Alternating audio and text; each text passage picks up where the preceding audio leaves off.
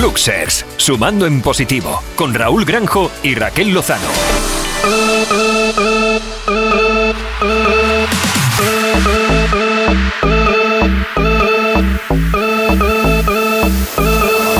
Activen los motores. Muy buenas a todas y todos los Pluser y bienvenidos una vez más a tu programa que os hará disfrutar y ver las cosas desde el lado positivo. Arrancamos este 2021 con mucha energía y ganas de pasarlo bien con todos vosotros. Continuamos con nuestra primera temporada llena de historias, fábulas y datos que os harán pensar, debates que os divertirán y entrevistas que os apasionarán. Además, nuevos contenidos, nuevas secciones y nuevos colaboradores. Todo esto con carga positiva. ¡Dale al play! Activen los motores.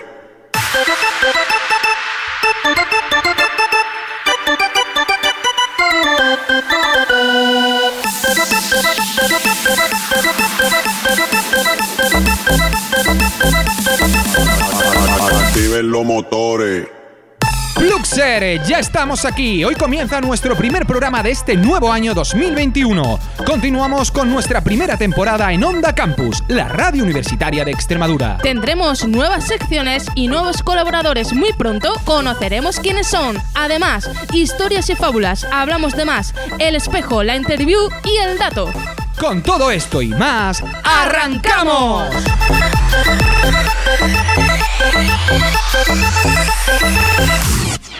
Luxers, sumando en positivo.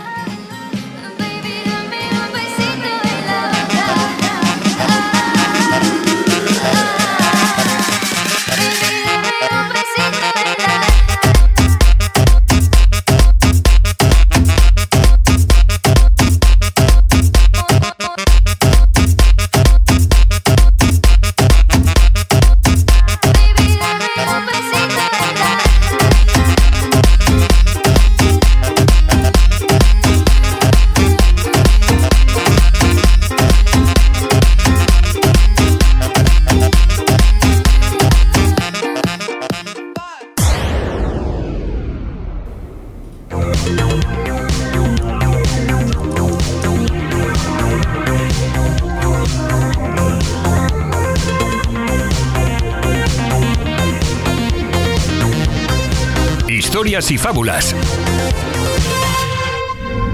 Is it wrong or right, wrong or right? You're still on my mind, on my mind. Tell me why I, I can't say goodbye. I, no, I can't say goodbye. Raquel, llega el momento de escuchar nuestra primera historia de hoy. Su título, En la fila de la vida. Pues cada minuto alguien deja este mundo atrás. Todos estamos en la fila, pero sin saberlo. Nunca sabremos cuántas personas están delante de nosotros. No podemos movernos al fondo de la fila. No podemos salirnos de la fila. No podemos evitar la fila. Así que mientras esperamos en línea, haz que los momentos cuenten. Haz tus prioridades. Disfruta del tiempo. Dar a conocer tus cualidades. Haz que la gente se sienta importante. Haz oír tu voz. Haz cosas grandes de cosas pequeñas. Haz sonreír a alguien. Haz el camino. Haz el amor. Haz la paz. Arréglate. Asegúrate de decirle a tu gente que la amas. Asegúrate de no tener arrepentimientos. Eso sí, mientras esperamos en la línea, usemos la mascarilla y guardemos la distancia.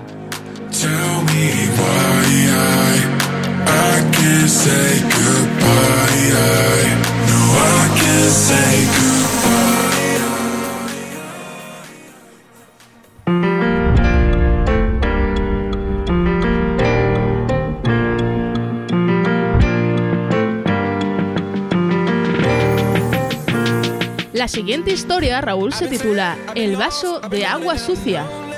Una alumna de un colegio faltó a clases durante una semana y otra compañera empezó a decir que no asistía a clases porque estaba embarazada y además había ido a abortar. La maestra escuchó los comentarios y llamó a la joven a dirección y le dijo, Por favor, tráeme un vaso de agua bien lleno. la estudiante se lo trajo. La maestra entonces le dijo, Tira toda el agua al suelo. La muchacha titubeó, pero al final obedeció. Después de derramar el agua en el suelo, la maestra le comentó, Ahora recoge el agua del suelo y ponla en el vaso. No se puede, dijo la alumna. Y la maestra repitió. Hazlo. La alumna, con paños y servilletas, recogió todo lo que pudo y así llenó de nuevo medio vaso de agua, la cual, lógicamente, estaba sucia. La maestra le dijo a la alumna, Así es como ha quedado la fama y el honor de tu compañera. aún cuando quieres reparar el mal que has hecho, no podrás hacerlo totalmente. Tu compañera faltó a clases porque estaba en el entierro de su padre, que había fallecido hace unos días.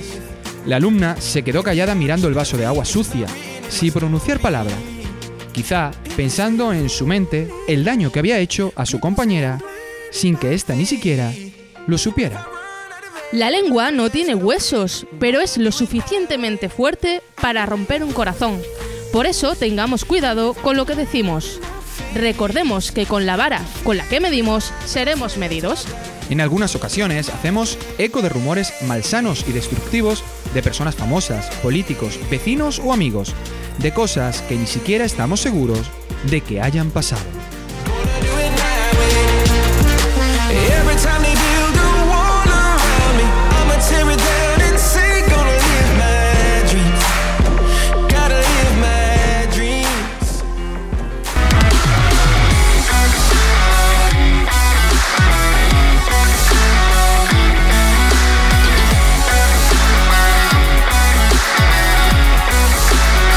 Hablemos de más.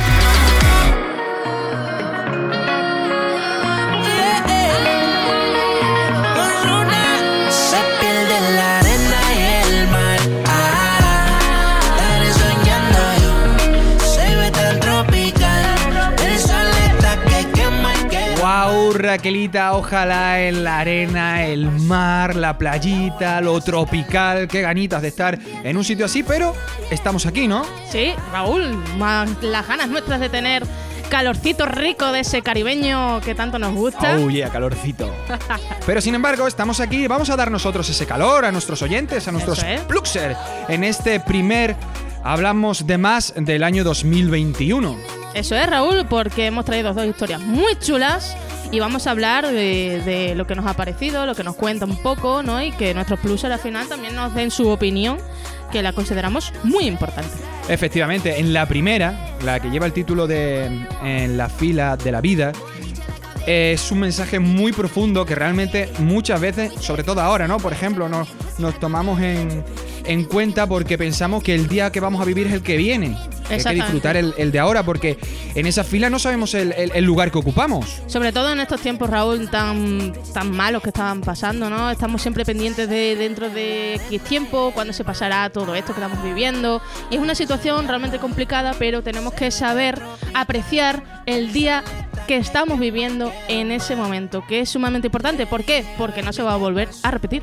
Efectivamente, y como nos cuenta nuestra historia, hay que disfrutar eh, porque, bueno, no sabemos realmente en, en qué momento eh, ocuparemos el primer lugar de esta fila, por muy duro que suene, pero oye, que es cierto, ¿no? La vida es una fila, Raúl, y no elegimos el lugar en el que estamos. Eh, eh, podemos estar cerca del pri- principio o en el final. O como decía aquel grupo tan mítico, ¿no? El último de la fila. El Oye, último el fila. último de la fila. Oye, el último Pues de la está fila bien. tampoco está tan mal, ¿eh?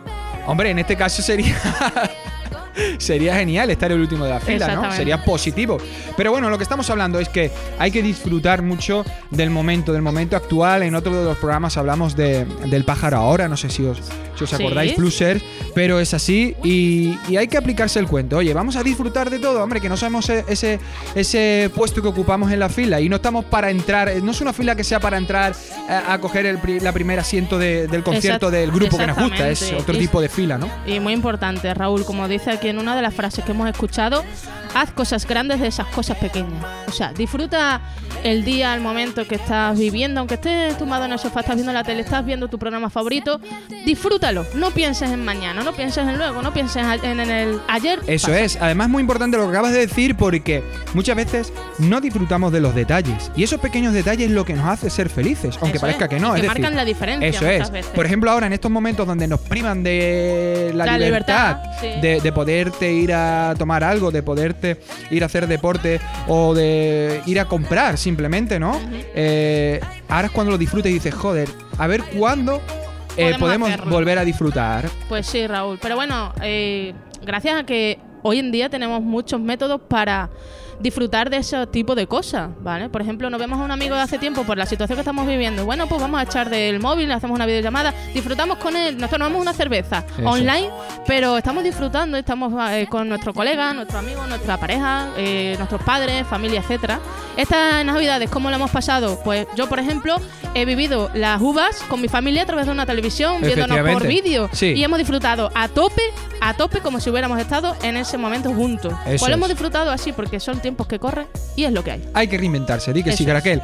Pues nada, vamos a ver la siguiente historia que nos dice el vaso de agua sucia. ¿Y qué quiere decir esto? Bueno, pues esto quiere decir que realmente muchas veces hacemos caso a habladurías o a comentarios, Rumores. rumores, efectivamente, que a lo mejor no tienen una base eh, sólida, son es. simplemente infundidos por alguien que puede ser que nos tenga rabia o que simplemente haya creído a otra persona que le ha contado algo Eso y podemos hacer daño en el honor y en la dignidad de alguien, ¿no? Eso. Porque no está de más siempre preguntar, oye, eh, ¿qué pasa con esta persona que no viene a clase?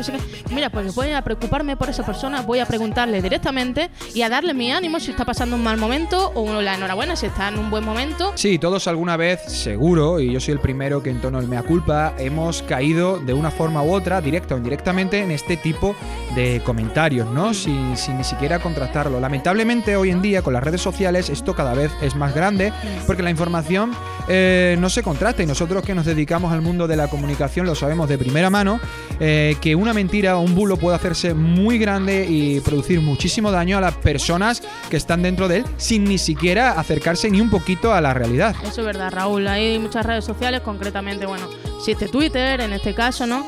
Y ahí se hablan de todo tipo de cosas acerca de una persona. Mira, una persona famosa, un político, mira lo que ha pasado, mira lo que ha hecho, no tal. Vamos a preocuparnos de lo que realmente importa, que somos nosotros mismos, y de intentar estar bien con el resto de personas, ¿no? Efectivamente, además, eh, ahora mismo con la situación en la, en la que estamos, en la que vivimos, pues es muy fácil manipular el La información. en la, información, el pensamiento de la gente. Hay que tener mucho cuidado con eso, sobre todo porque podemos hacernos daños a nosotros mismos creyendo informaciones que luego se descubren que no son ciertas. Con lo fácil, fácil, fácil que es preocuparse por esa persona o preguntar, simplemente pregunta, Sí. ¿qué pasa? ¿Qué Sí. pasa? Y lo sé de ti de primera mano y ya está, no pasa nada y no. Y nosotros pues, siempre defendemos, eh, tanto Raquel como yo, es escuchar, eh, y desde Bruser siempre lo vamos a decir, escuchar todas las vías de comunicación, todas las posibles verdades, porque no hay una verdad absoluta. Eso es. Entonces, una vez que uno tiene las diferentes opciones, puede elegir y tomar su, su propia decisión. Eso es, Raúl. Es como un juicio, ¿verdad? En un, en Sí. un, eh, un juez siempre tiene que escuchar a todas las partes, si no sería imposible de ser, claro, si- sería imposible de ser lo más justo posible. Así que con esto vamos a terminar este debate de Hablemos de, De más, más. que os invitamos como siempre a en co- nuestras redes sociales. Raúl, correcto. Eh, recuerda la Raquelita para que puedan eh, Pues participar. en nuestro Instagram, Pluxer sumando en positivo, ahí podéis comentar qué os ha parecido la historia, el programa, los, las secciones y bueno, dar la calurosa bienvenida a este 2021 que va a ir genial. Baby, ¿qué pasó? Al agua que hace calor. Se pierde en la arena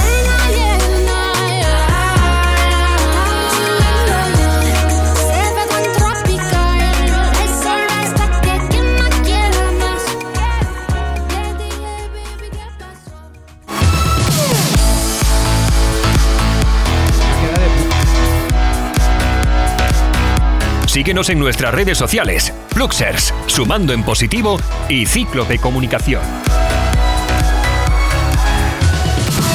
Cuando me ve, leo y siempre quiere más y quiere más. Ey, ey, ey. Tengo la pista que le gusta a esa mujer. Tengo lo que tenía que tener. Ella puede irse, pero siempre va a. Pero siempre va a. Así que muévelo, muévelo. Hagas sabroso. estás celoso, que tú estás sufriendo con lo que yo gozo. Así que muévelo, muévelo, te hagas el sabroso, muévelo, muévelo. Yo soy el famoso, muévelo, muévelo. Piensa que tú estás celoso y que estás sufriendo con lo que yo gozo. Ay. Papi, ¿cuál es tu hora y confianza? Deja la máquina.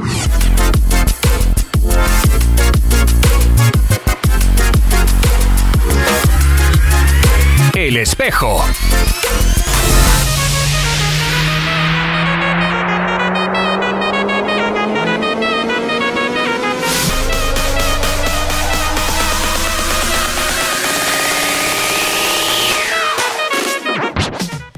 James Eugene Carrey, más conocido como Jim Carrey, nació el 17 de enero de 1962 en Canadá.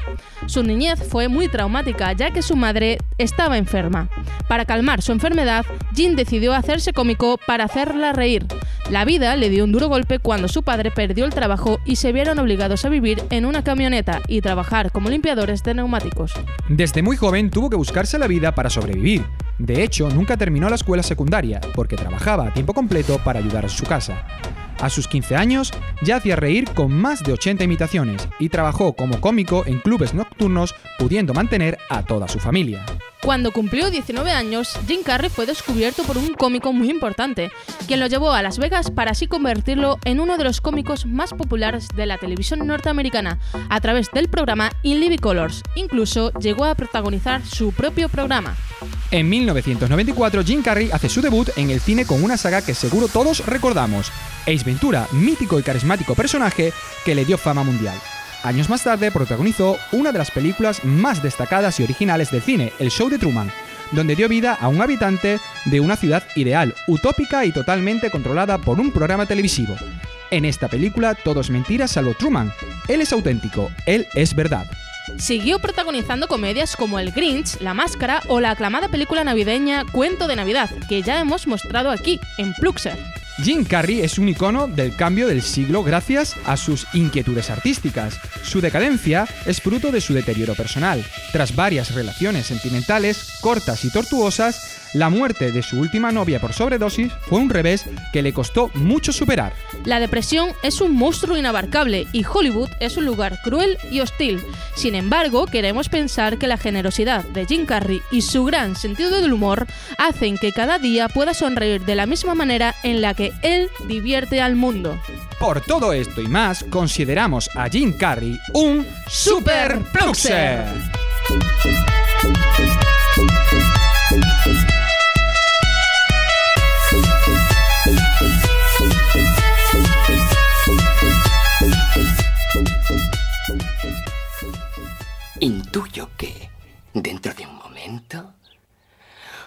Una señora en una bicicleta roja, seguida por un hombre con flores y un escarabajo Volkswagen con el guardabarros abollado. Señora, flores. ¡Ahí está! ¡Ahí está el escarabajo abollado! ¡Sí! Lo que trato de decirle es que la vida es frágil.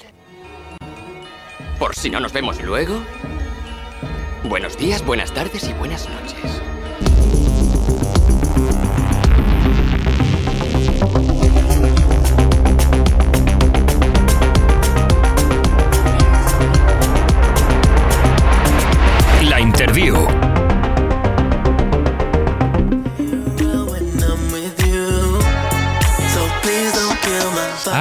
El año 2021 con una persona que desde Pluxer admiramos por su labor profesional y sus años dedicada a ayudar a los demás.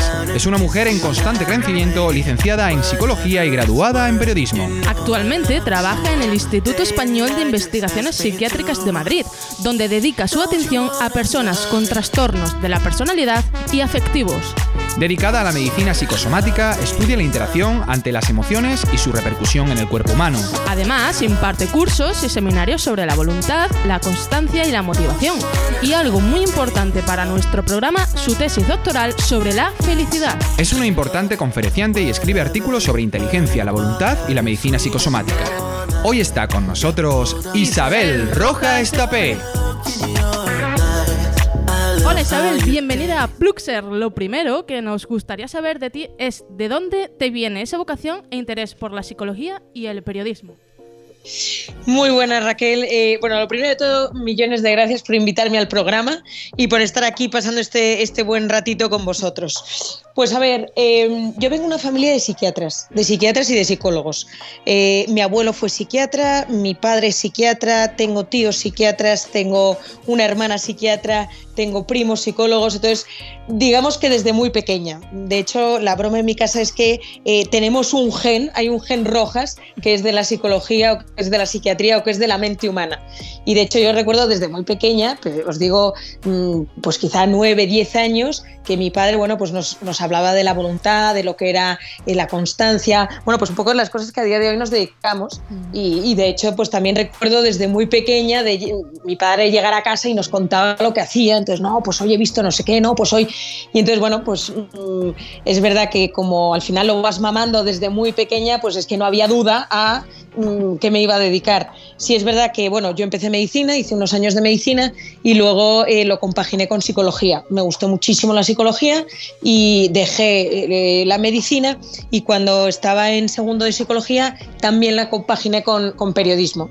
Y es que, bueno, yo quería, eh, me encanta también la política, es verdad que me gusta mucho, bueno, pues todos los temas eh, de política, de relaciones y demás. Y, y no iba a estudiar como tal políticas, pero bueno, me planteé un poco el, el hecho de decir, bueno, ¿quién, ¿quién habla o quién está ahí siempre con los políticos? Y entonces, bueno, pues me gusta mucho escribir y dije, venga, pues voy a hacer eh, periodismo. Así que bueno, así terminé un poco haciendo las dos cosas a la vez. Estuve un, tiempo dedicándome a temas de periodismo, pues en una televisión nacional, en algún medio escrito y demás. Pero bueno, es verdad que, eh, como digo yo, mm, la familia siempre llama. Entonces mi padre siempre me decía, oye Isabel, pero ¿por qué no te vienes? ¿Por qué no te vienes? Y bueno, pues después de haber probado durante unos años en el mundo del periodismo, ya me, ya me tiré por la psicología y aquí estamos. Entonces, bueno, pues digamos que ha sido un camino muy interesante y sigue siendo muy interesante, pero ahora ya estoy como mucho más instalada y, y ya llevo 10 años en la consulta, o sea que digamos que, que ya estoy bastante, bastante asentada. Genial, o sea que tu profesión te viene realmente pues de sangre, ¿no? De herencia, digamos.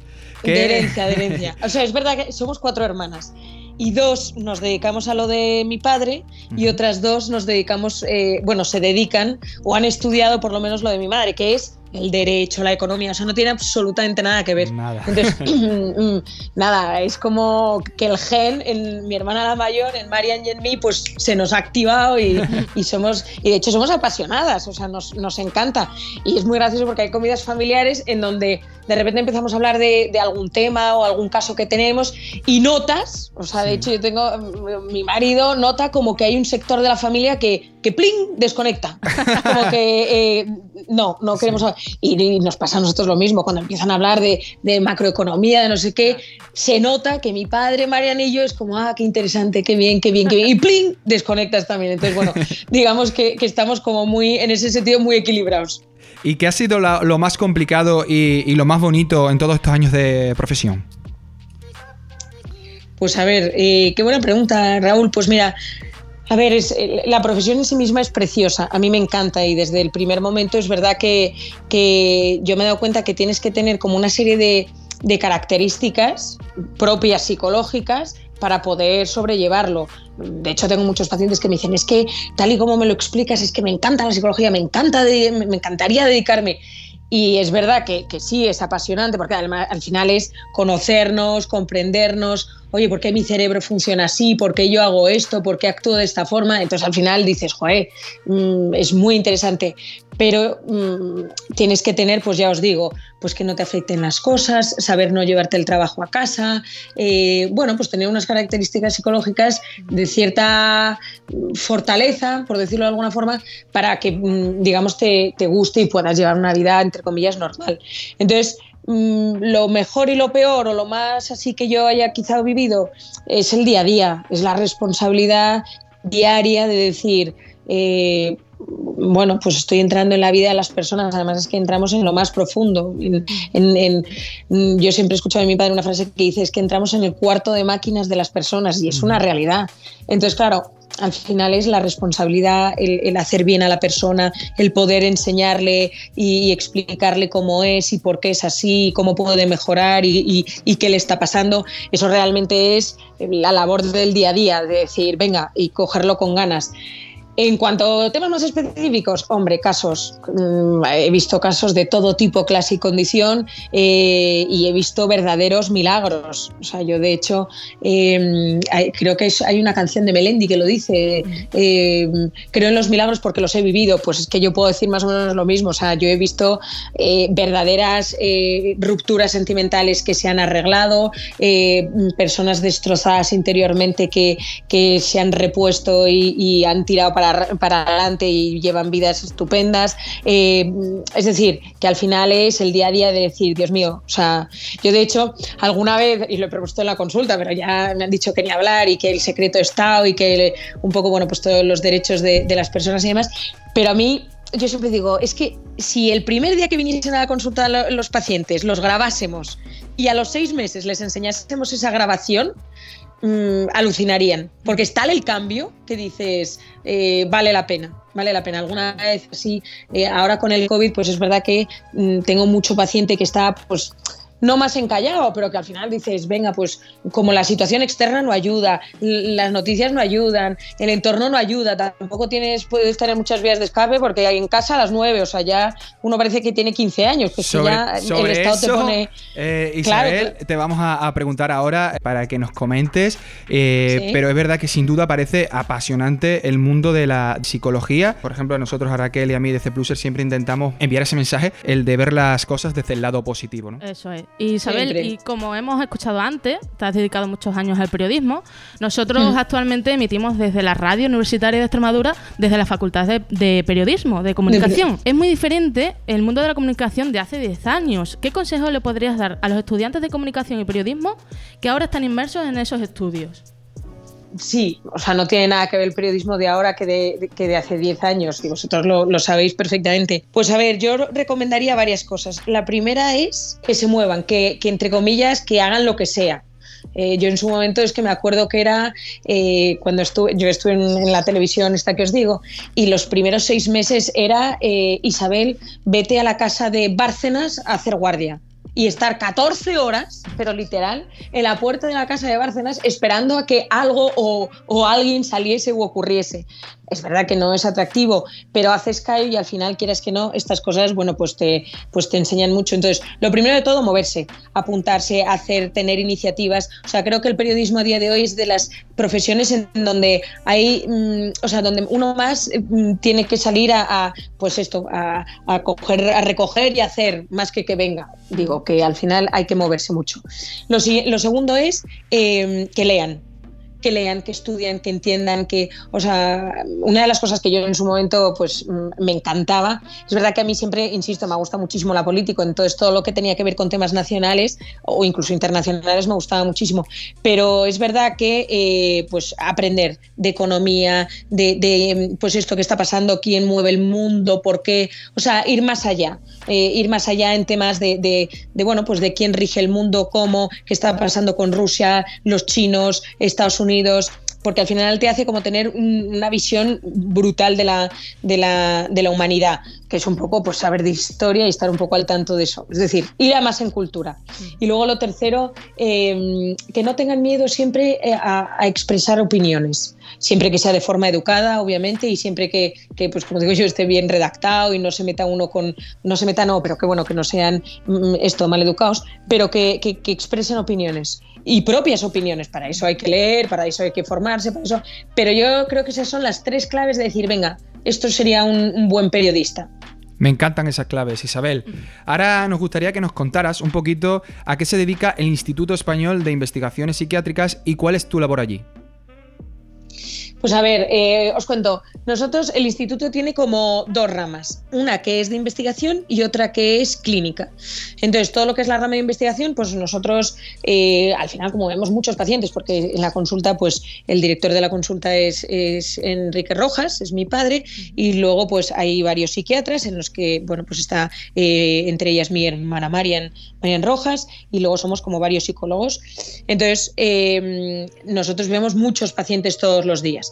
Entonces, a través de todo lo que nosotros vemos, pues vamos eh, desarrollando patrones, vamos mm, esto, como investigando, descubriendo distintos tipos de personalidades, ocurrencias que está pasando, etcétera, etcétera. Y eso es como una rama. Y a partir de esa rama es donde yo estoy desarrollando la, la tesis doctoral sobre la felicidad. Y luego hay otra rama que es mm, pues, el tema clínico, el, eh, esto, el ver pacientes. Yo lo que hago en mi día a día es esto, pues me viene un paciente, veo su evolución, veo qué tal, eh, qué tal ha ido, eh, le doy pautas de conducta, es decir, al final es un poco el trabajo de eh, que vaya más y a mejor. Si este paciente en ocasiones necesita medicación, entonces se le deriva o, o está pues, durante un X tiempo con alguno de los psiquiatras. Lo bueno del instituto es que como estamos psicólogos y psiquiatras siempre a la par, pues eh, hablamos los unos con los otros, entonces no es, esto pasa mucho por desgracia hoy en día, en, no en España sino en el mundo, que el psiquiatra va por un lado y el psicólogo por el otro. Entonces, claro, al final, no, hable usted con mi psiquiatra, no, mi psiquiatra me ha dicho esta medicación, no, mi psicólogo me ha dicho que tengo que hacer no sé qué. Entonces, claro, al final es un lío.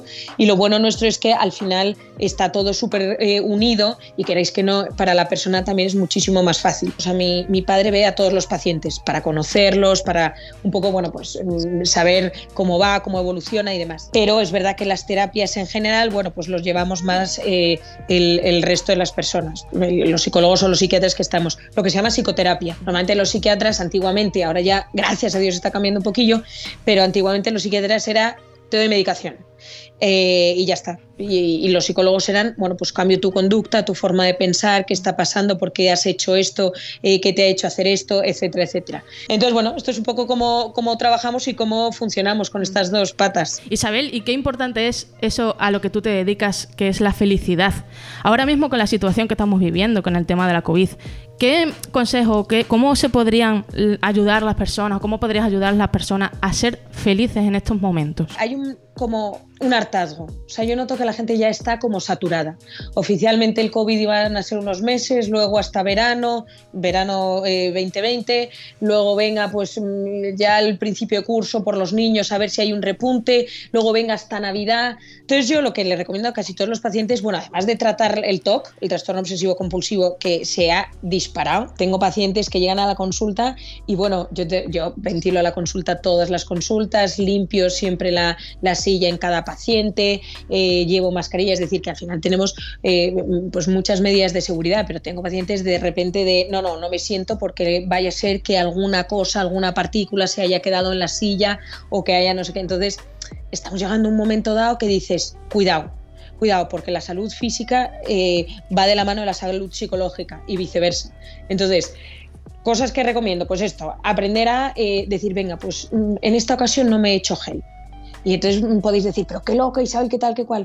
O sea, mm, sería demasiada casualidad que justo por una vez que no te echas gel, justo fuese, tuvieses el COVID por eso. Entonces, dentro de lo que buenamente se pueda, con, con cabeza obviamente, pero me he hecho gel, pero no me he hecho 70 veces gel. Y tampoco me he hecho 30 veces gel porque son, son cantidades excesivas. O no me lavo mm, 40 veces las manos. Es que no hay que lavarse 40 veces las manos porque es que si no entramos en un bucle, insisto, brutal. Esto un poco de conducta. Y en cuanto a temas más de, de- de desfogue o más temas psicológicos, pues lo primero de todo es volver a los hobbies. O sea, yo me he dado cuenta que muchísima gente eh, no tiene un hobby o el hobby que tenía pues era eh, pues esto, quedar con los amigos. Fenomenal quedar con los amigos, pero a día de hoy entre las restricciones que, que hay que volver a casa, por lo menos en Madrid, a las 9 de la noche, que tienes que, que los lugares se cierran a las 10, que no puedes quedar en sitios cerrados o no puedes quedar en casas, es decir, al final son muchas restricciones. Entonces, volver un poco a los hobbies de, de- de toda la vida. Eh, y yo tengo, de hecho, eh, historias buenísimas. O sea, tengo un paciente, eh, un chico de, de 38, 37, bueno, sí, 38 años, que se ha dedicado, se está dedicando a eh, hacer álbumes. Y entonces, pues hace álbumes de, de su, del- de, su noviazgo, hace álbumes de su familia, eh, y el tío está, claro, todo el mundo en su casa eh, alucina, pero el tío mm, le, le salen estupendos. O, eh, pues, hobbies de, obviamente, bueno, pues los, los- tengo unos que, o sea, en psicología un- hay unas cosas que se llaman fichas de tiempo libre. Entonces tengo pues otro paciente que se ha hecho fichas de eh, todos los equipos de fútbol de, de- de primera, de segunda, de segunda B, o sea, se lo sabe todo. Y entonces tiene ahí pues todas las fichas de todos sus jugadores, de total. Entonces, tener lo que yo llamo vías de escape. Es decir, cosas, momentos, hobbies en los que uno se relaje. Y no me vale una pantalla, porque la pantalla al final no te hace relajarte, sino que te mantiene en tensión. Activa muchísimo el, el- el hemisferio derecho del cerebro, bueno, el que se encarga un poco de, de- de todo lo que es la atención y demás, y, y hace que uno no, no se desfogue. ¿Y qué pasa? Que a la larga es peor el remedio que la enfermedad, te hace estar en tensión, te hace sufrir muchísimo más y, y no te, en ningún momento te desfogas. Y luego lo siguiente, que, que yo siempre recomiendo, dentro de lo que se pueda, es tener contacto con personas, sea físico o, o sea telefónico, pero cuando nosotros estamos con personas creamos una hormona que se llama la oxitocina, que es la hormona, entre comillas, de la felicidad. Y entonces, eh, ¿qué pasa? Que como nosotros estamos con el COVID, tenemos el cortisol, hormona del estrés, hiperalterada, la tenemos por las nubes. Entonces, ¿qué baja el cortisol? La oxitocina. Entonces, tenemos que crear esa, oxi- esa oxitos- eh, oxitocina.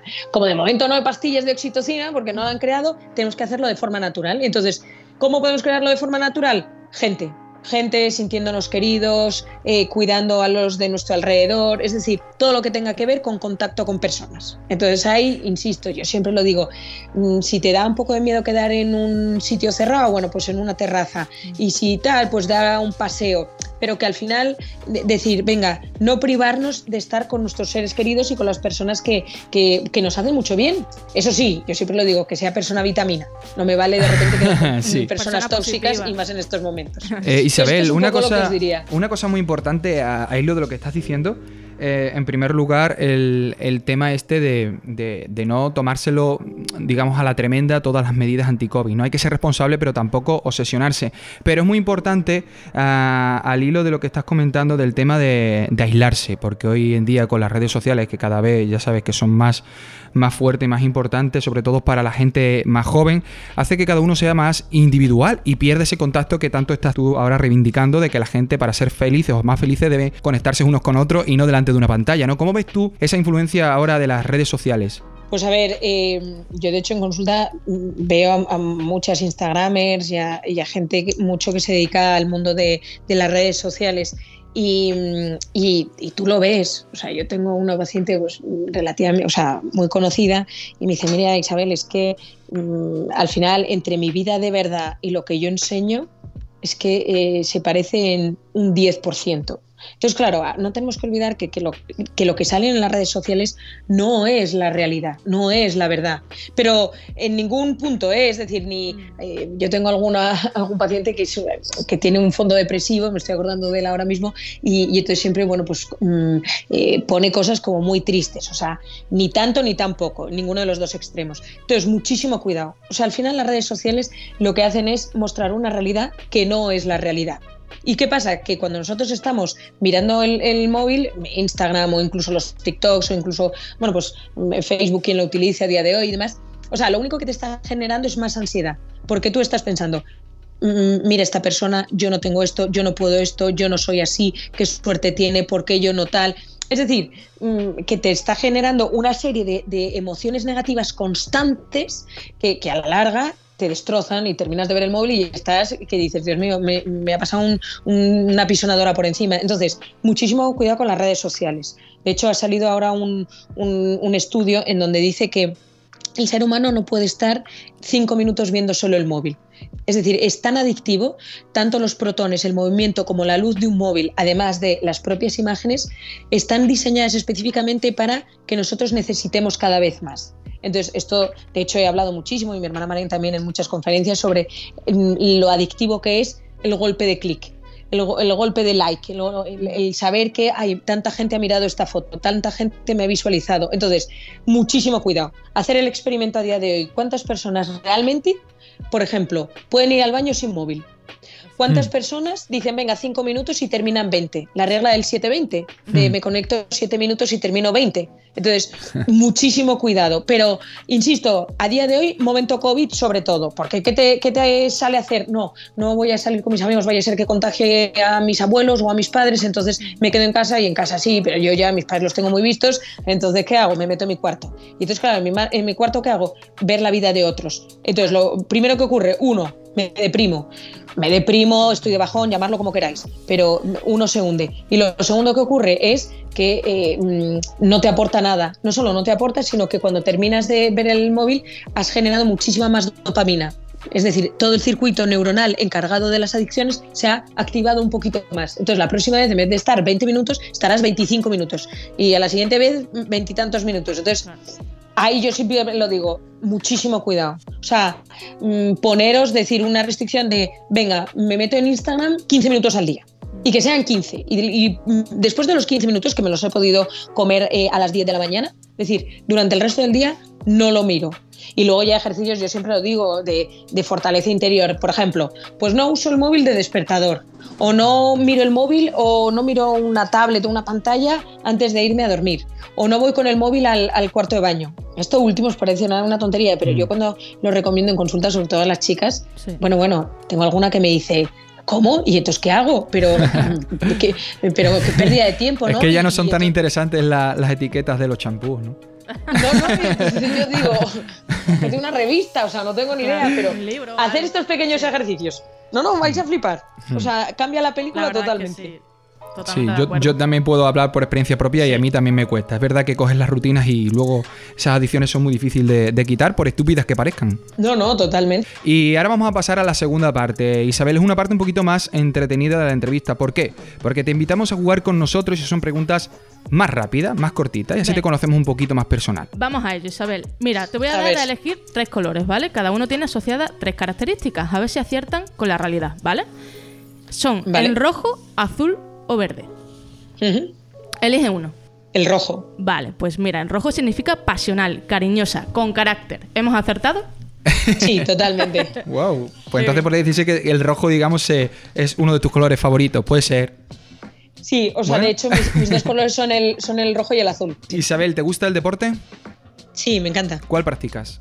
Eh, pues mira, a día de hoy ninguno porque estoy embarazada.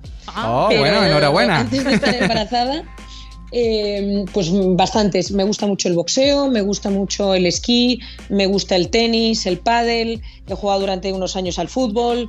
eh, digo, me gusta el deporte. De pequeña, o sea, hasta los 15 años o así, hice muchísima gimnasia rítmica. Me encantaba y de hecho, pues me quería dedicar profesionalmente a eso. ¿Televisión o plataformas? Ninguna de las dos. Pero te diría que, que ¿Qué, plataformas. qué es Pues lo que más valora Isabel de una persona? Lo que más valoro de una persona. Qué buena pregunta. Pues quizá la coherencia, la alegría y la coherencia. O sea, a día de hoy, como vivimos en un mundo que, que- que, mm, o sea, hay una cosa en psicología que se llaman los tres yoes. Lo que yo soy, lo que la gente piensa que soy y lo que yo realmente, y lo que demuestro que soy. Entonces, cada vez veo más los tres yoes súper distanciados. Entonces, Ujú. la coherencia la valoro muchísimo. Y luego la alegría. Valoro muchísimo la alegría, la, el- la positividad. Quizá Ah. un poco porque yo lo soy o, o me dedico a ello, pero una persona alegre, una, dices, joder, pero qué alegría tú, qué, qué, qué gustazo estar con esta persona. Entonces Pluxer es tu programa. Pues sí, sí, vamos, ya os, os he visto en la página web y digo, bueno, bueno, esto es un chute de, de alegría matutina, vamos. ¿Comida favorita?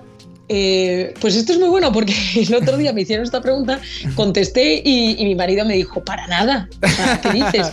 Entonces a mí siempre me han encantado eh, los huevos fritos, Oh, qué con patatas o con, o con arroz. Me gusta mucho el sushi, me gusta el stick tartar, eh, me, gusta, me gustan las hamburguesas. ¿Ciudad o campo? Eh, ciudad, pero me gusta mucho el campo. ¿Viajarías al futuro o al pasado? Al futuro, siempre. ¿Bailar o cantar? Bailar. ¿Playa o montaña? Uf, eh, es que la playa es muy dura. O sea, últimamente, los últimos años que he ido a la playa, eh, pero venga, playa. ¿Tu mayor miedo? Mi mayor miedo es no ir al cielo. ¿Tu película favorita? Pues a ver, me encanta La vida es bella, me Bueno. gusta muchísimo Gladiator y luego hay una, quizás sea un poco antigua para vosotros y no, no os acordáis, que se llama Cadena Perpetua. Sí, sí, sí, De- lo No- conocemos. nosotros también somos un poco No antiguos. somos tan jóvenes. Ah, pues esto, esto. Yo es que el otro día lo dije también en, en- bueno, pues en, en un sitio con jóvenes y tal, y la mitad me miraban de esta que dice. Sí. Entonces, bueno, esa película me, la he podido ver como 6, 7, 8 veces, no soy Mm. de repetir películas en general, y me encanta, o sea, cada vez que lo veo como él va quitando la arenilla para Sí, me impresiona muchísimo. Isabel, ¿tienes alguna fobia? ¿Tengo alguna fobia? Eh, no. Hombre, evito las cucarachas. Ah, yo también. Digo, me dan bastante asco, no os lo voy a negar. Pero fobia, no. ¿Crees No. en la suerte? Creo en la suerte. Eh, hombre, yo siempre digo que la suerte te tiene que pillar haciendo algo. No creo en la suerte como que de repente llegue, no. Hmm. De hecho, decía, eh, decía Picasso, a mí la inspiración me viene trabajando. Pues creo la suerte en ese sentido. Eh, yo tengo alguna paciente que me dice, es que claro, es que no encuentro novio, no encuentro novio nunca tal, y, y no sale, no se relaciona o tal. Digo, mira, es que no lo vas a encontrar. Claro, claro. Entonces, creo en, en la suerte, creo en la providencia eh, y creo que mm, puedes, te pueden pasar cosas buenas siempre y cuando estés en disposición de que te pasen. Claro. Y para eso, bueno, pues podría hablar muchísimo, pero tienes que tener las ideas claras, qué es lo que quieres, etcétera, etcétera. ¿Qué es lo que te hace llorar? ¿Qué me hace llorar? A ver, pocas cosas, no os lo voy a negar. Eh, pero, por ejemplo, sí que sufro eh, cuando se le, hace un, se le hace daño a un niño pequeño. Y luego también sufro bastante con cuando me cuentan violaciones. Y para terminar, Isabel, ¿qué le dirías a tu yo de hace 10 años? Le diría que, que- que la vida va bien, o sea, que, que siga disfrutando, que siga aprovechando, que saque lo mejor, que, que estudie, que aproveche para estudiar, para leer, para que tenga curiosidad por la vida y que, y que se deje tonterías. Muchas gracias Isabel una vez más por habernos acompañado en este primer programa de Pluxer de 2021. Ha sido un placer tenerte con nosotros y seguro que a nuestros Pluxers les ha encantado escucharte. Te deseamos lo mejor y que tengas un año cargado de energía positiva y como no podía ser de otra forma, lleno de algo que tú bien conoces, la felicidad. Muchísimas gracias Raúl, muchísimas gracias Raquel. Espero que os haya gustado y para cualquier cosa ya sabéis. Por todo esto y más, te consideramos una Super Pluxer.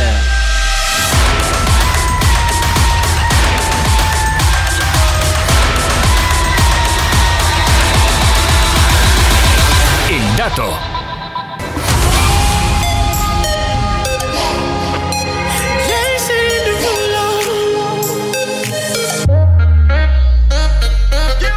Llega el momento del dato, que en esta ocasión son varios datos. El primero, los nazis quemaron todos los libros de Sigmund Freud.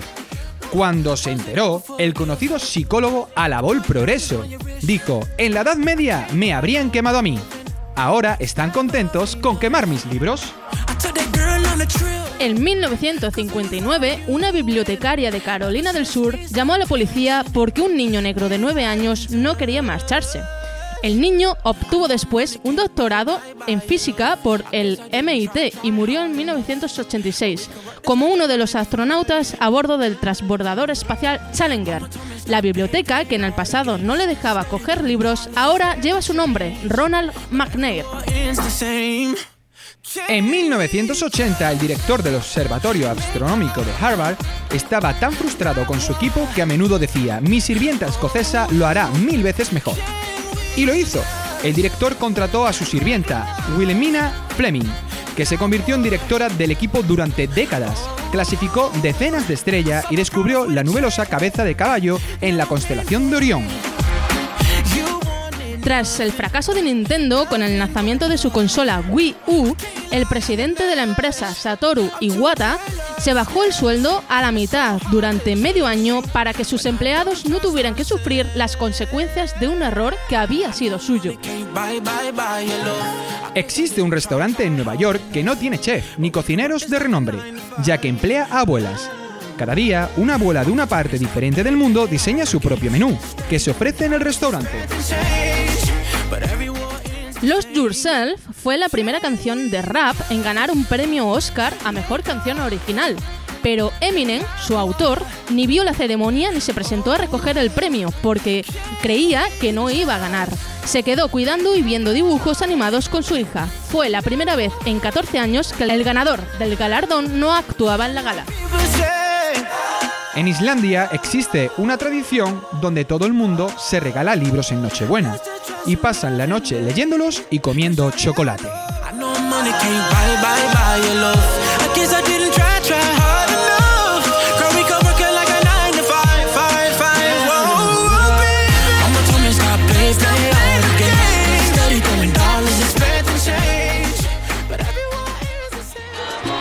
El momento de la despedida. Hasta aquí otro nuevo programa de Pluxer, sumando en positivo. Esperamos que os haya gustado y hayáis disfrutado igual o más que nosotros. Gracias por acompañarnos y os esperamos en el próximo programa. Un fuerte abrazo para todas y todos los Pluxers.